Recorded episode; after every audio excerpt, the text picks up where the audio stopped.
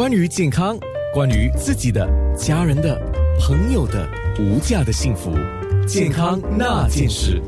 养生馆的黄药师，今天这个时候特别来说的就是儿童时期的体质养生。其实我觉得很重要，从小我们就应该把自己的身体顾好，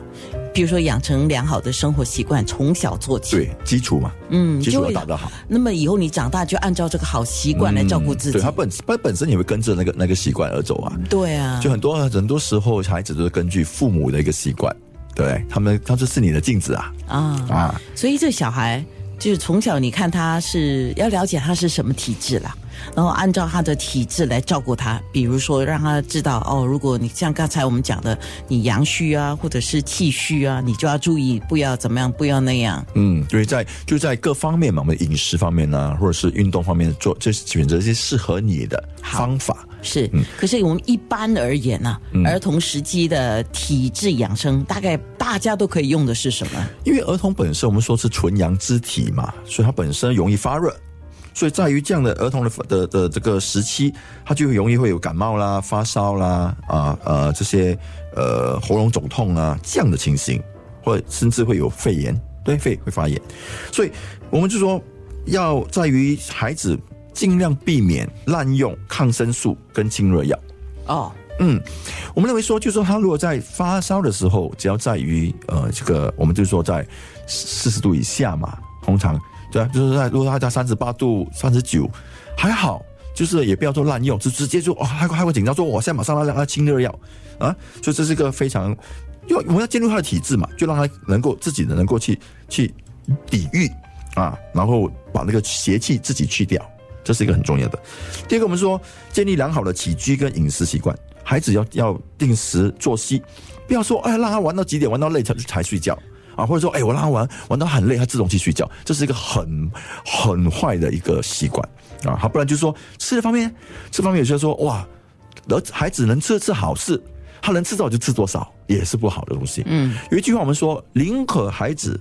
呃三分饿，也不可不不让他一分饱。对，如果你超过一分饱，你从西方的营养学的角度来看呢，嗯从小你把那个身体里头的肥胖细胞养大了，以后那个肥胖细胞要瘦下来是不容易的。不容易啊！他们他们有就是那个饥渴，他们就是一直想要一样的一样的食量、啊。要以为就是啊，小小时候无所谓啦，大了就好了，不是这样子的。还有吃的习惯啊，嗯就吃的方面，当然就是说有些人就说，哎，